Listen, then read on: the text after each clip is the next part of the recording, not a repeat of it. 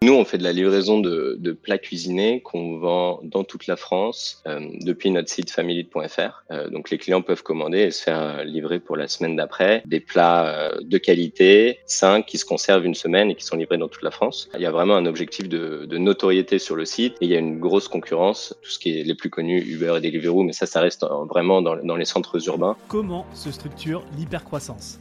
Je suis Romain Collignon, entrepreneur et fondateur du Network 78 un réseau d'entrepreneurs remarquables dans le secteur de la tech et du web. Sur Structure, je vous propose de connecter avec ces dirigeants passionnés afin de mettre un coup de projecteur sur ce qui fait en interne les raisons de leur succès. Aujourd'hui, j'ai l'immense privilège de recevoir Pierre Barnier, cofondateur de Familite, une entreprise qui livre des plats frais et faits maison partout en France. Alors Familite, en quelques chiffres, c'est 20 000 repas qui sont livrés par mois. C'est une équipe de 15 collaborateurs. Et puis vous allez aussi le découvrir, c'est une belle histoire de famille. Avant de démarrer, je voudrais remercier Maxime Delmotte, cofondateur de Panoply, euh, que vous pouvez retrouver à l'épisode 61, qui euh, nous a mis en relation avec Pierre. Euh, Pierre, merci d'être avec nous aujourd'hui. Comment tu vas? Ça va très bien. Merci Romain. Et, et toi, ça va? Et moi, ça va. Eh ben, Sympa de demander. T'es mon premier guest à, me poser la question. J'apprécie. bah oui, ça va, ça va. Surtout que je sais ce dont on va a priori parler aujourd'hui. Donc, je suis, euh, je suis comme un gamin la, veille de Noël. Euh, moi, ce que je te propose, c'est de démarrer par ma, première question euh, que j'ai l'habitude de poser. C'est à mes guests, c'est de, bah, de, parler de toi, de parler aussi de, de Familite et que tu puisses nous partager comment toute cette aventure elle a démarré. Oui, bien sûr. Donc, donc moi, j'ai 33 ans. J'ai eu 33 ans la semaine dernière. Et euh, j'ai créé Familite il y a 5 ans avec ma grande sœur, euh, Mélanie, qui a 7 ans de plus que moi. Et en fait, comment tout a démarré euh, Ça a démarré un, soir de décembre 2016 euh, pourquoi je raconte ça? Parce que j'ai le souvenir bien en tête où Mélanie, elle cherchait un, cadeau utile pour une de ses amies qui allait avoir son troisième enfant.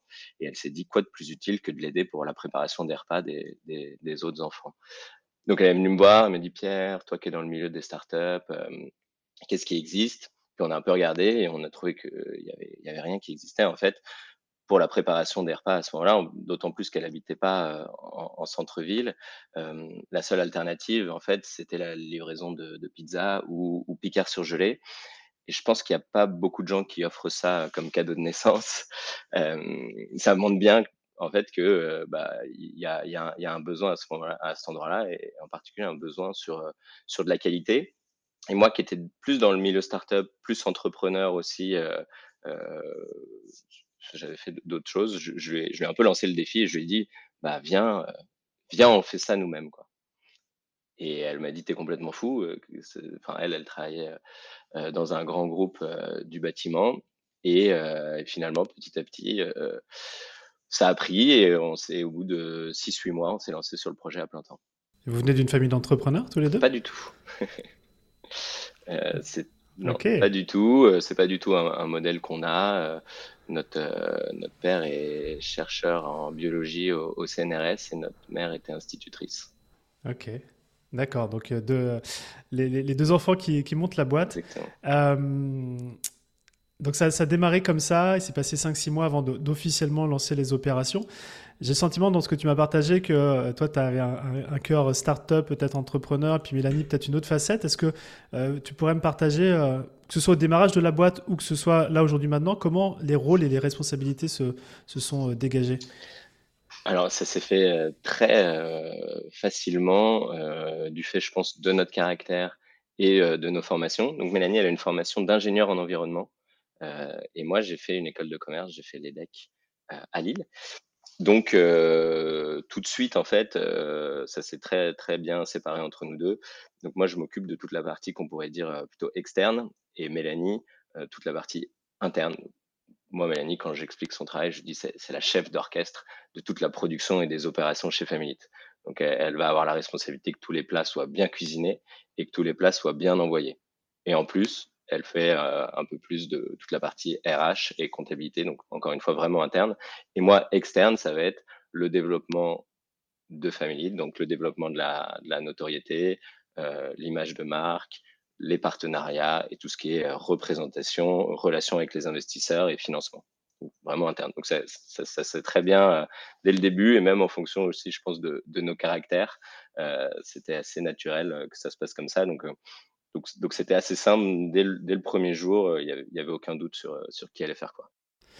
Et tu sais, on parle aussi souvent de vision mhm. euh, d'une boîte, là où est-ce qu'on souhaite l'emmener. Euh, dans ce contexte-là, est-ce que c'est l'un de vous deux qui pousse plus euh, sur la vision ou est-ce que c'est quelque chose qui est assez partagé? Alors au début, c'était plus moi forcément, puisque j'avais des amis entrepreneurs, dont, euh, dont Maxime, euh, dont tu as parlé tout à l'heure. Euh, je, voilà, je connaissais un peu plus le milieu, donc c'était plus moi qui lui expliquais, bah, voilà où on peut aller, voilà ce qu'on peut faire. Je pense que si à 5 ans, je lui avais dit, on va monter une entreprise qui fait 2 millions de chiffre d'affaires, elle m'aurait dit, ah, ah, bon? Et, et après, assez rapidement, elle s'est prise au jeu et maintenant, il y a, vraiment plus du tout de de différence par rapport à la vision. Euh, et même elle, elle peut être parfois ambitieuse que moi sur certains sujets. Euh, la seule différence, c'est qu'elle, elle a un rôle très opérationnel. Euh, et moi, j'ai mon rôle, c'est le développement. Donc, donc forcément, parfois, et, je pense qu'on va y revenir dans, dans, dans, l'organisation de famille, parfois il y a un peu une dichotomie entre deux équipes, une équipe qui forcément est sur le développement, donc a besoin de d'aller vers vers de voir vers l'avenir, de développer, de, de, faire avancer la locomotive, et une autre équipe qui est dans la production, qui est au jour le jour et dont le problème c'est que euh, le euh, le coût du poisson a pris 20% ou euh, le fournisseur ne répond pas et n'a pas livré et du coup personne peut cuisiner depuis deux heures et en fait bah, comment on fait quoi. Donc il y a, y a, parfois c'est un peu ce, cette différence dans, dans le côté euh, au jour le jour, mais dans la vision, euh, non, aujourd'hui, il n'y a plus, plus, trop de différence. Hmm. Tu viens de m'ouvrir une boucle là sur cette interface peut-être entre développement et justement opération. Mmh. Euh, comment vous faites pour, pour communiquer je, Enfin, je sais pas. Est-ce qu'il y a des ponts? Est-ce qu'il existe des choses pour que ça fonctionne bien? Entre les équipes? Ouais, à la fois entre les équipes, euh, tu vois, si la partie euh, marketing ou, développement va vraiment pousser, est-ce que derrière, en charge, ça, ça suit? Tu vois, j'imagine peut-être des, des, frictions potentielles, mais peut-être qu'il n'y en a Alors, pas. Si, hein. complètement, parce que justement, c'est tout, tout, tout, euh, tout le, toute la friction potentielle, comme tu dis, euh, chez, chez elle vient du fait qu'on a de la production, on a de la production de plats. Donc, c'est pas comme euh, produire une chaise, c'est un, un, produit qui est vivant, hein.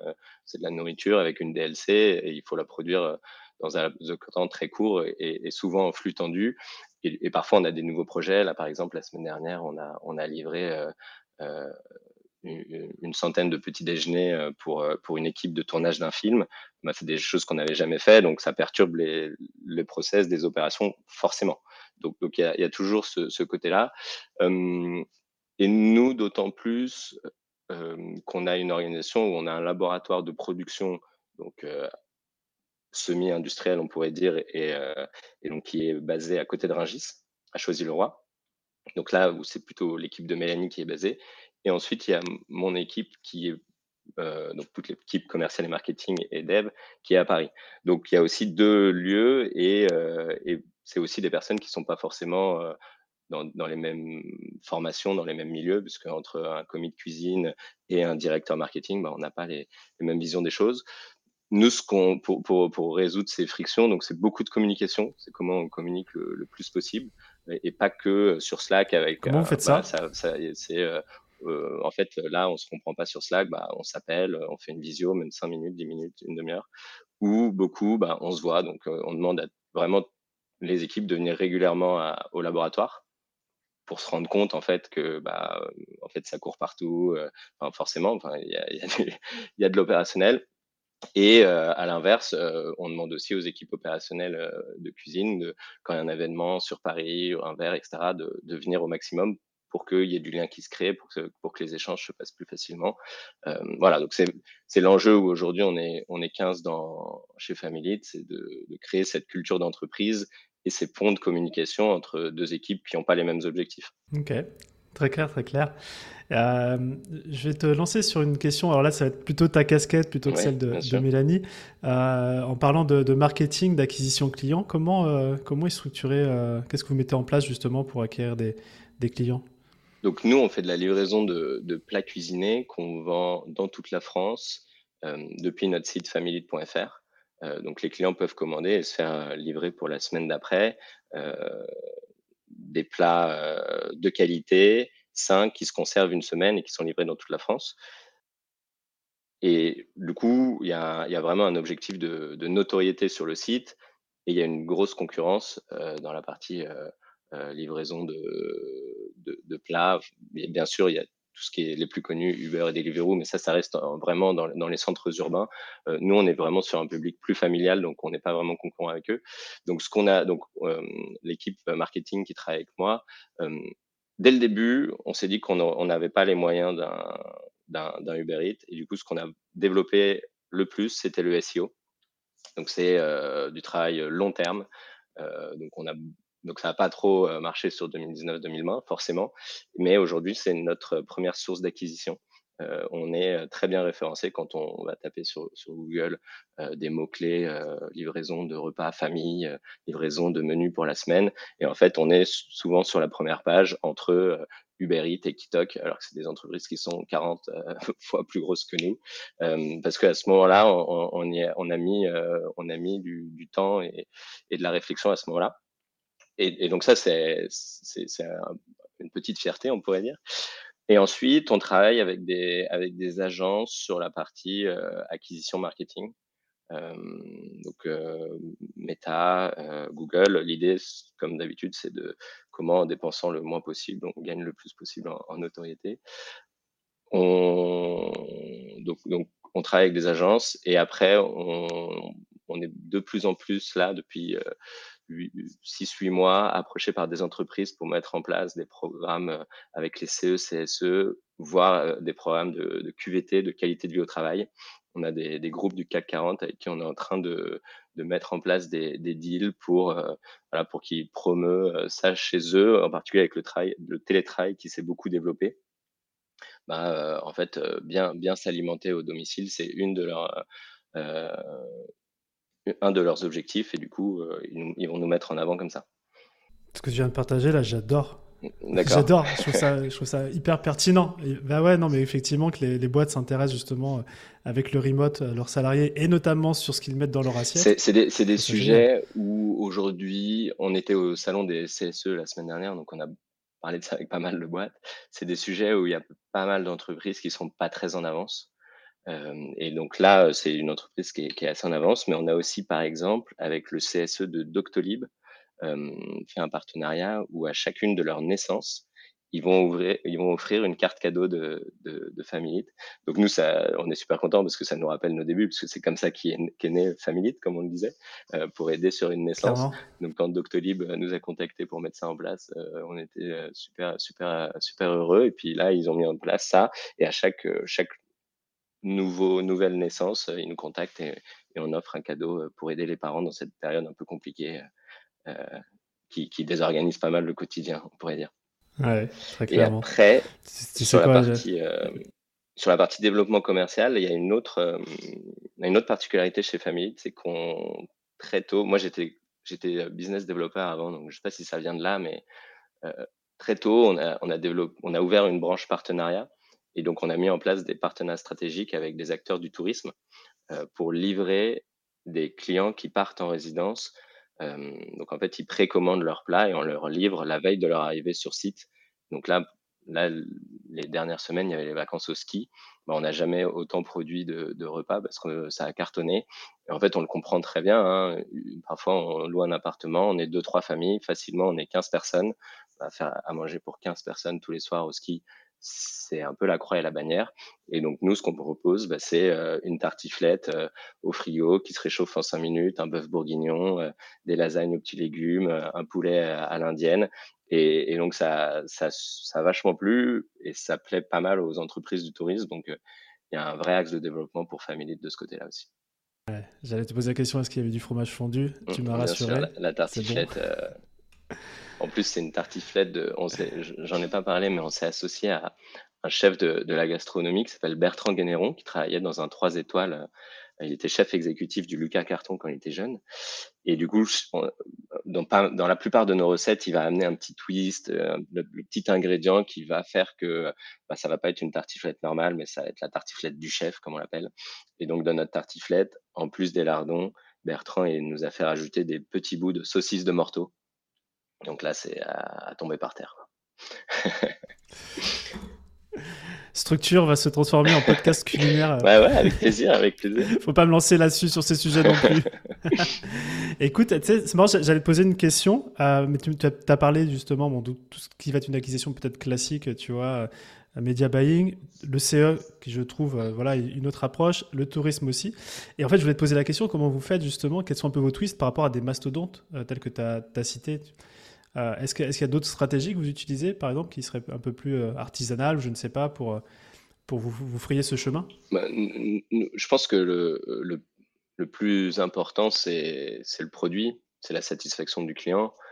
Nous, l'idée dès le départ, c'était en fait de, proposer un service ultra personnalisé dans le sens où le client il peut choisir le nombre de plats qu'il souhaite donc en fait, on fait des plats à partager. Donc, pour une famille de cinq, ils peuvent prendre une tartiflette pour cinq et on va les cuisiner à la commande pour éviter tout gaspillage alimentaire.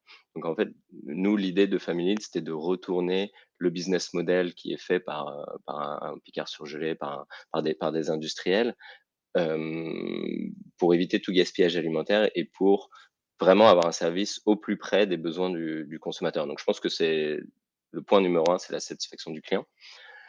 Ensuite, euh, bah, en effet, on n'aura jamais les moyens d'entreprises qui sont ultra financées, donc on va pas pouvoir concurrencer sur, euh, sur les, médias ads classiques, euh, Meta, Meta Google. Donc, c'est comment on est un peu innovant. Donc, ça va être du SEO longue traîne pour que quand des clients nous cherchent, bah, ils nous trouvent. ça va être des partenariats bien, bien spécifiques. Et aujourd'hui, les CE, on fait des communications avec eux, etc. Et, ça marche pas mal parce que je pense que on apporte vraiment le service ultime pour euh, une personne qui rentre chez elle après une journée de travail. C'est, bah voilà, en famille, j'ai pas le temps de cuisiner et, en cinq minutes, j'ai un repas dont je suis assez fier parce que je pourrais l'avoir fait moi-même et, et, je me régale. Donc c'est voilà, c'est vraiment ça l'idée. Mmh. Je suis dans la cible. Exactement.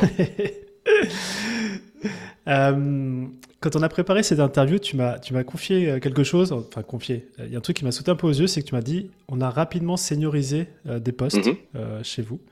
et j'aimerais un petit peu te questionner là-dessus, pourquoi déjà ce choix de, d'avoir des postes relativement seniors, et puis après, quels sont selon toi les enjeux? Derrière ça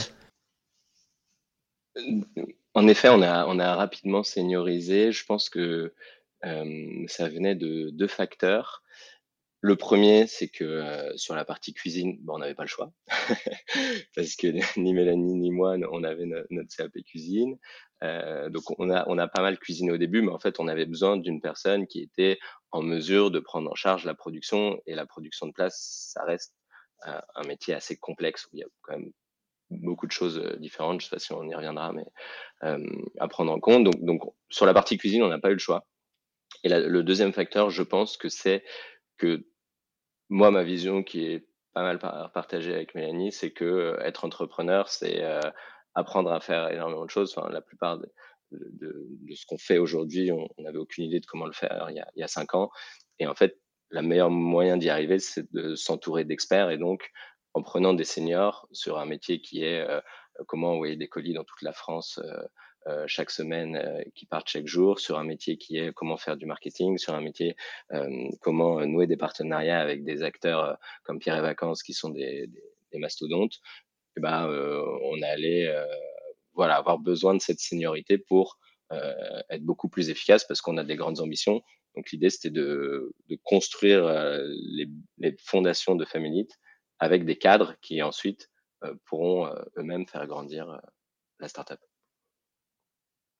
Et, donc les mmh. enjeux par rapport à ça, euh, euh, ils sont que bah, il faut que la startup grandisse assez vite, euh, dans le sens où, voilà. dans le sens où il y a une période un peu charnière où bah, ces, ces, ces seniors là, bah, ils vont avoir besoin de personnes sous eux pour exécuter, mais pour que tout ça fonctionne, il faut que la taille de famille soit assez grande pour pouvoir payer tous ces salaires, en effet. Donc là, on est un peu dans cette, dans cette période où on est en train de franchir cette marche. Euh, donc on a hâte d'être à la fin de l'année pour l'avoir franchi une fois pour toutes et pour pouvoir euh, construire des équipes euh, opérationnelles sous, sous ces 4-5 seniors. Entre parenthèses, c'est ce qu'on a déjà fait sur la partie cuisine, parce qu'aujourd'hui, on a quatre CDI en cuisine. et on a en moyenne 5, 6, enfin, on a en moyenne 6 personnes qui travaillent à la cuisine parce qu'on prend des extras chaque jour en plus en fonction du, besoin. Hmm. Et est-ce que Là, tu, nous as expliqué qu'un peu par design, vous étiez obligé de senioriser notamment euh, la mhm. partie euh, cuisine, production des repas. Est-ce que c'est ce choix-là, c'est quelque chose que tu conseillerais à, notre un, entrepreneur dans une autre industrie, par exemple? Ou, euh, ou c'est un petit peu ouais, vraiment parce que c'était comme ça que vous êtes obligé de faire ça? Alors, c'est assez différent parce que j'ai moins connaissance d'autres industries. je pense qu'en effet, ça a ses avantages et ses inconvénients. Euh, nous, c'est un choix qu'on regrette pas. D'autant plus sur la partie cuisine. Encore une fois, c'est quand même un métier qui est très difficile. Et euh, très rapidement, nous, il a fallu être 4-5 euh, en cuisine, donc il a fallu avoir de la seniorité pour, pour prendre un manager. Et avec quelqu'un qui, avait jamais managé une brigade, euh, on n'y serait jamais arrivé. Donc tout dépend un peu le besoin de, de voir manager rapidement des équipes. Et après, euh, je pense que manager une équipe en cuisine et manager une équipe de dev ou manager une équipe de commercial, c'est complètement différent. Donc, je pourrais pas parler sur euh, manager une équipe de dev, mais manager une équipe de cuisine, il faut avoir euh, une certaine expérience même.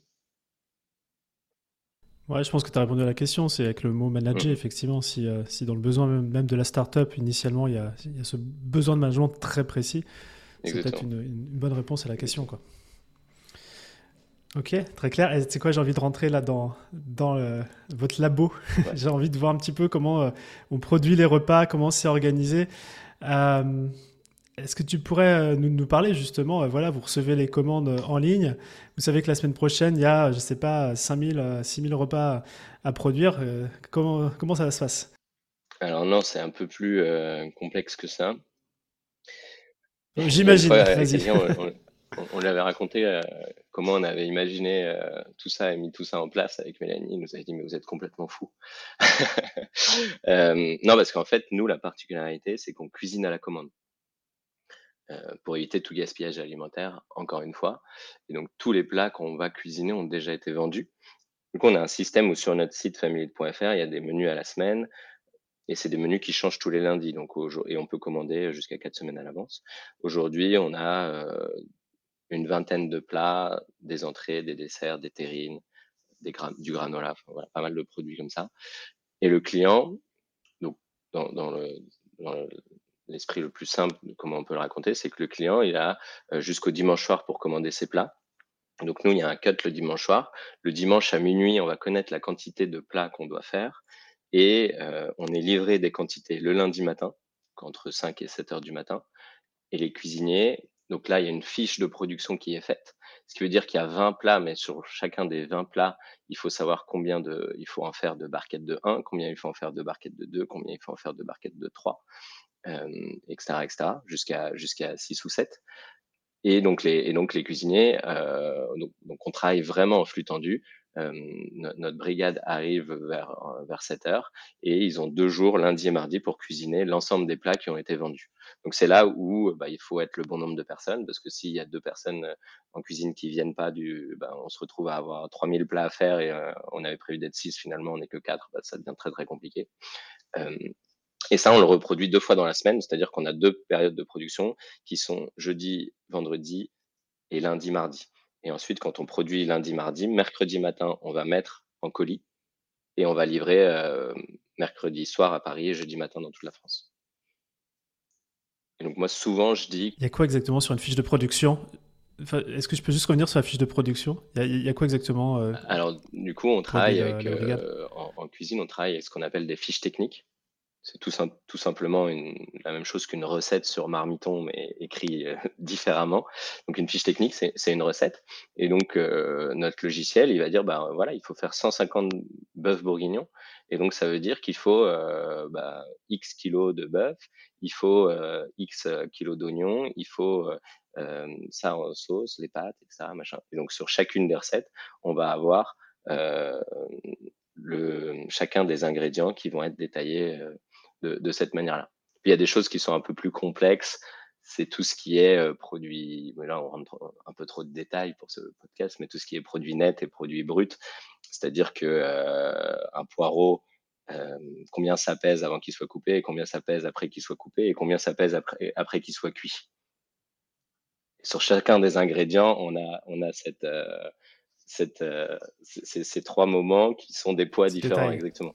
Et nous, en fait, chacune des barquettes doit faire 350 grammes pile avec 80 à 100 grammes de viande en fonction de la recette, X grammes d'oignons, etc. Donc, il faut que ça soit le plus carré possible par rapport à, ça. Donc, ça, c'est toute la difficulté du, métier, mais qui est aussi le côté le plus intéressant, c'est comment, à partir d'une petite équipe, d'une production plutôt traditionnelle par rapport à ce que ferait de l'industrie, on arrive à avoir des standards de l'industrie. Et tu as parlé de dev tout à l'heure et le logiciel. J'essaie vraiment d'être dans la cuisine dans votre mmh, petite souris, tu vois, alors même si on n'en veut pas, évidemment. Euh, mais c'est, euh, vous, avez vous avez développé un logiciel spécial non. justement pour. Non, non on n'a pas développé un logiciel spécial. On, travaille avec un logiciel de cuisine qui s'appelle Melba. Euh, il y en a diverses sur le. On a et quand on quand ça enfin ça ça faisait pas tout donc pour certains pour certaines choses on utilise Airtable et on a fait développer par notre dev euh, la, fiche de production sur Airtable, voilà, que ça calcule automatiquement euh, combien de légumes on a besoin, etc. Et puis si on a des besoins d'oignons sur le bœuf bourguignon, mais qu'on a aussi besoin d'oignons sur les lasagnes, bah, il faut faire la somme pour commander le bon nombre d'oignons en tout et pas en manquer le jour J à 7 heures du matin, parce que sinon il faut retourner chez Métro ou voilà, et, là, et là ça va pas du tout. Ok, ok, très clair. Euh, ça fait marrer déjà qu'on parle. Euh, moi, je, suis là avec mon couteau à la maison et de parler en kilos d'oignons, je fais non, mais jamais je cuisinerai des kilos Exactement. Et donc, toute la, toute la particularité, c'est que petit à petit, bah, en fait, si on a 200 kilos d'oignons, on va pas prendre une personne avec un couteau qui va couper 200 kilos d'oignons. Donc du coup, euh, bah, c'est comment on petit à petit on, s'équipe en machine, parce que bien sûr qu'il y a des machines qui sont faites pour couper les oignons, et donc petit à petit on va s'équiper, on va s'équiper en machine, euh, un robot coupe. Euh, là la semaine dernière on a acheté une parmentière qui épluche les pommes de terre, etc., etc. Parce que voilà, il y a des choses qui sont trop répétitives à faire pour pour un commis de cuisine et pas du tout intéressantes pour personne. Mmh ok, très clair. Euh, quand, on, euh, quand on cuisine, quand on produit des repas, j'imagine qu'il y a des normes d'hygiène bien particulières. Euh, comment vous assurez justement de respecter ces, normes? Alors, il y a deux choses. la première, c'est que toute entreprise qui cuisine, qui a un laboratoire, est tenue de suivre un PMS, plan de maîtrise sanitaire. C'est-à-dire que là, on, fait un plan et on, on explique l'ensemble de, de, ce qu'on fait et à chaque fois les points de contrôle, euh, Il y a, on va pas rentrer là-dedans, mais il y a quelque chose en cuisine qui s'appelle la marche en avant, euh, où dans une cuisine, les produits euh, bruts et non lavés doivent arriver à un certain endroit. Ensuite, ils sont lavés ou décartonnés. Ensuite, ils sont amenés dans un autre endroit qui est en température dirigée, donc entre 10 et 14 degrés. Ensuite, il y a le point chaud où c'est cuit. Et ensuite, c'est mis. Enfin, bref, ça, ça s'appelle la marche en avant. Donc, il y, y, a plein de, de, choses comme ça. Euh, qu'on a dû apprendre euh, sur le tas avec Mélanie, mais maintenant qu'on maîtrise très très bien.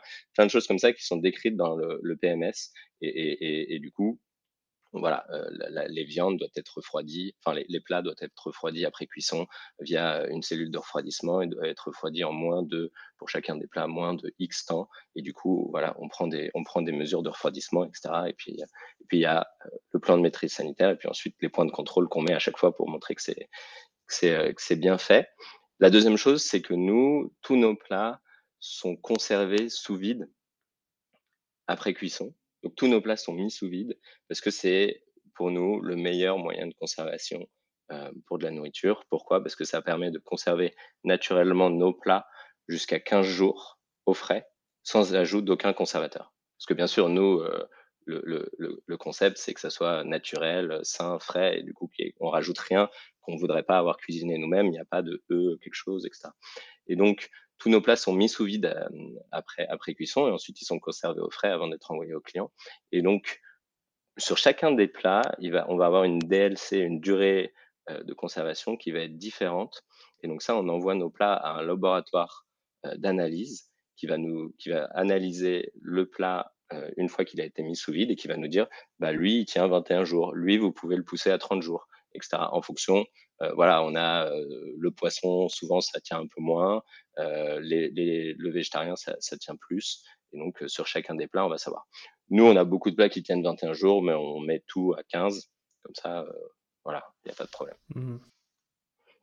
Et donc, ça marche comment une analyse euh, comme ça? Je sais que c'est pas vous qui le faites, mais c'est via des critères. Alors il faudra que je te donne le contact euh, du, du, du, du, labo. Non, non, c'est par curiosité. Euh, dis-moi juste ce que tu sais.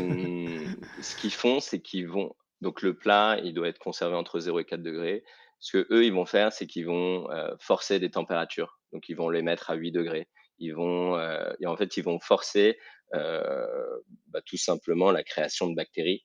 Et ils vont voir à partir de quand le niveau est plus acceptable. Comme ça, en fait, il y a toujours une. Et, ça, c'est vrai pour tous les plats qu'on a dans notre frigo. Enfin, tout, ce qu'on a dans notre frigo, ça a été testé comme ça. Euh, par euh, est-ce que euh, s'il est à 10 degrés, bah, en fait, il tient que 5 jours. Est-ce que machin Et après, il nous donne bon bah ça, ok pour ce plat-là, vous avez vous avez cette DLC. Pour ce plat-là, vous avez cette DLC. Ouais c'est assez passionnant tout ce qui se passe avant que tout tout ce qu'on a dans notre frigo arrive là. mais mais c'est c'est hyper important et on a été accompagné tout au début par un hygiéniste qui nous a expliqué tout ça. Et, et au moins c'est carré et on est assez sûr de ce qu'on fait parce que quand on envoie des repas chez des centaines de personnes chaque semaine, il y a des personnes qui ont des, voilà, des, régimes spéciaux, certains des maladies, etc. Parce qu'on livre aussi des, un public senior. Bah, il faut faire attention à ce qu'on fait quand même. Bien sûr. Et en faisant attention à ce que vous faites, j'imagine que le, la chaîne du froid, c'est aussi euh, parmi les mmh. normes d'hygiène. je ne sais pas si c'est les normes d'hygiène ou si c'est autre chose, mais comment vous assurez justement qu'une fois que ça quitte euh, votre labo et que ça arrive chez le consommateur, euh, cette chaîne soit respectée Complètement. Donc ça, nous, on a développé une innovation tout au début. Enfin, on a développé, ça se faisait déjà, mais plutôt en pharmacie. Mais en fait, l'idée, c'est qu'on envoie nos plats dans des colis qu'on appelle des glacières éphémères. Et donc, en fait, le colis est composé de laine isolante et de glace. Ça permet de garder la température à l'intérieur du colis euh, entre 0 et 4 degrés pendant le temps du transport jusqu'à chez le client. En fait, l'idée est toute simple, c'est comment on euh, fait en sorte que notre impact sur la livraison soit réduit. Et donc, bah, on le comprend tout de suite entre euh, mettre la température dans un camion en dessous de 4 degrés ou dans un petit colis, bah, le volume, n'est pas du tout la même chose, donc ça, consomme beaucoup moins d'énergie de garder la température à l'intérieur du colis sous 4 degrés que dans un camion entier. Et, de ce fait, euh, on envoie 80% de nos plats euh, dans ces glacières éphémères et les, laines sont consignées, donc les clients peuvent nous les renvoyer. D'accord. Et, ça, c'est plutôt standard dans, le milieu ou c'est vraiment une innovation de Encore une fois, ça se fait pas trop dans, l'alimentation, euh, mais, mais ça se fait pas mal en, en, pharmacie ou, dans d'autres pays. Nous, l'avantage, c'est que ça permet euh, de, euh, quand on livre les résidences touristes dont je parlais tout à l'heure, euh, Pierre et Vacances, MMB, etc., ça permet aux, réceptionnistes de laisser le colis à l'accueil et ils n'ont pas à gérer la chaîne du froid. On n'aurait jamais pu mettre en place ces partenariats sans ces glacières-là parce qu'ils nous ont dit bah on n'a pas de frigo à l'accueil qui fait euh, cette, la taille de mettre 10 colis euh, euh, tous les vendredis. Et donc en fait, ils ont juste à le mettre dans une pièce à température tempérée. La température du colis est conservée à l'intérieur du colis jusqu'à ce que le client arrive et vienne le chercher. Mmh. Ouais, génial. Et parmi toutes ces, ces, normes ou enfin tu vois, tous ces processus, mmh tu vois, je suis assez curieux sur le sujet. C'est quand vous avez vos, vos, équipes qui travaillent avec ces produits-là, est-ce qu'il y a un, comment vous assurez finalement qu'il soit formé ou même quelqu'un de nouveau qui va arriver tu vois, euh, Comment vous assurez que ça soit carré quoi? Bien sûr, euh, le, sujet il est, euh, surtout pour la, brigade en cuisine, c'est toutes les normes, les normes, c'est pour toutes les normes HACCP. et en fait, ce sont des normes que chaque cuisinier connaît la marche en avant, euh, le, fait que les bactéries se développent entre 10 et 64 degrés, euh, les liaisons froides, les liaisons chaudes. Donc, il faut juste s'assurer avant qu'ils arrivent qu'ils connaissent bien ces normes-là et qu'ensuite ils respectent le, PMS dont je parlais tout à l'heure. Mais ça, c'est la responsabilité du chef.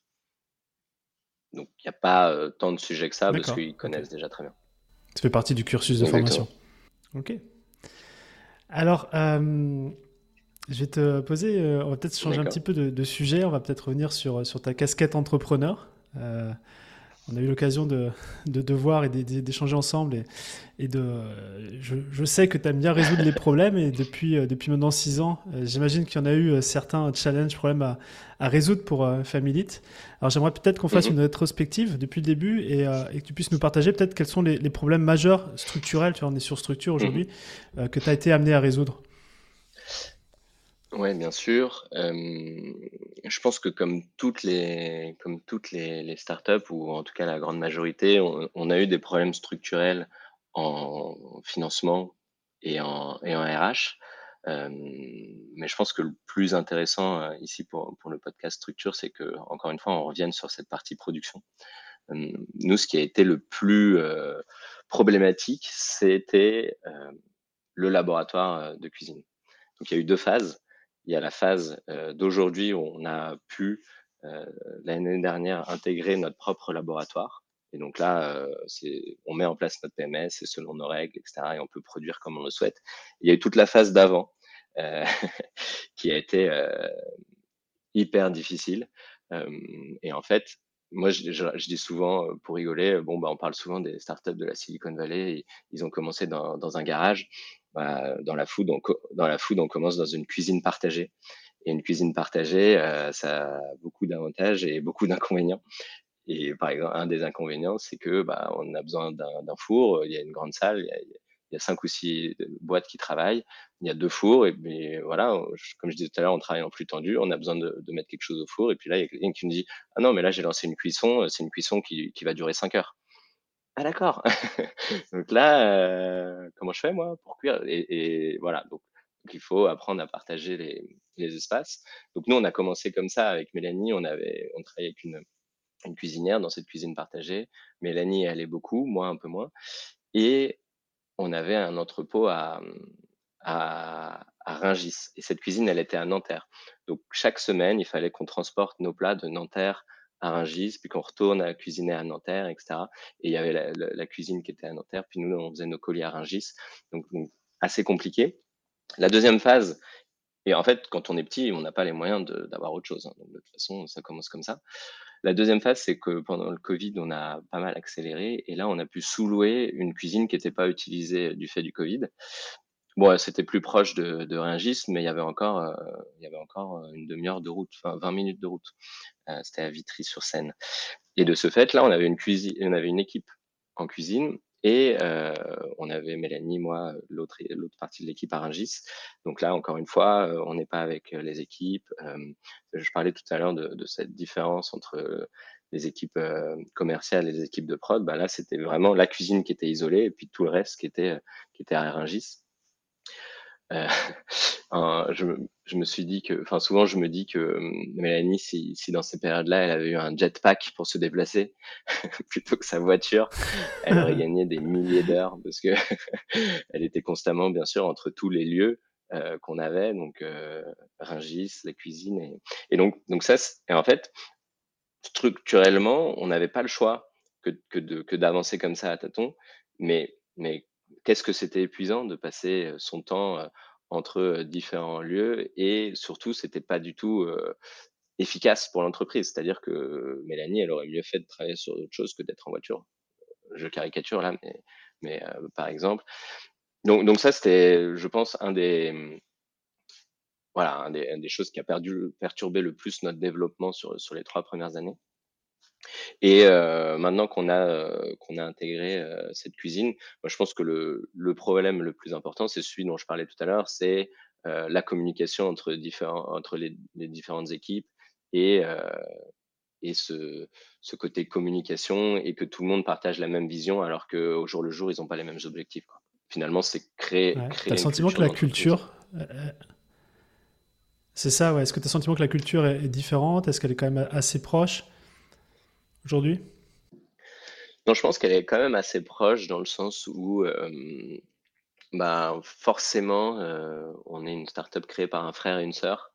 Donc, euh, je sais pas si je dirais qu'on incarne Family, mais forcément un petit peu.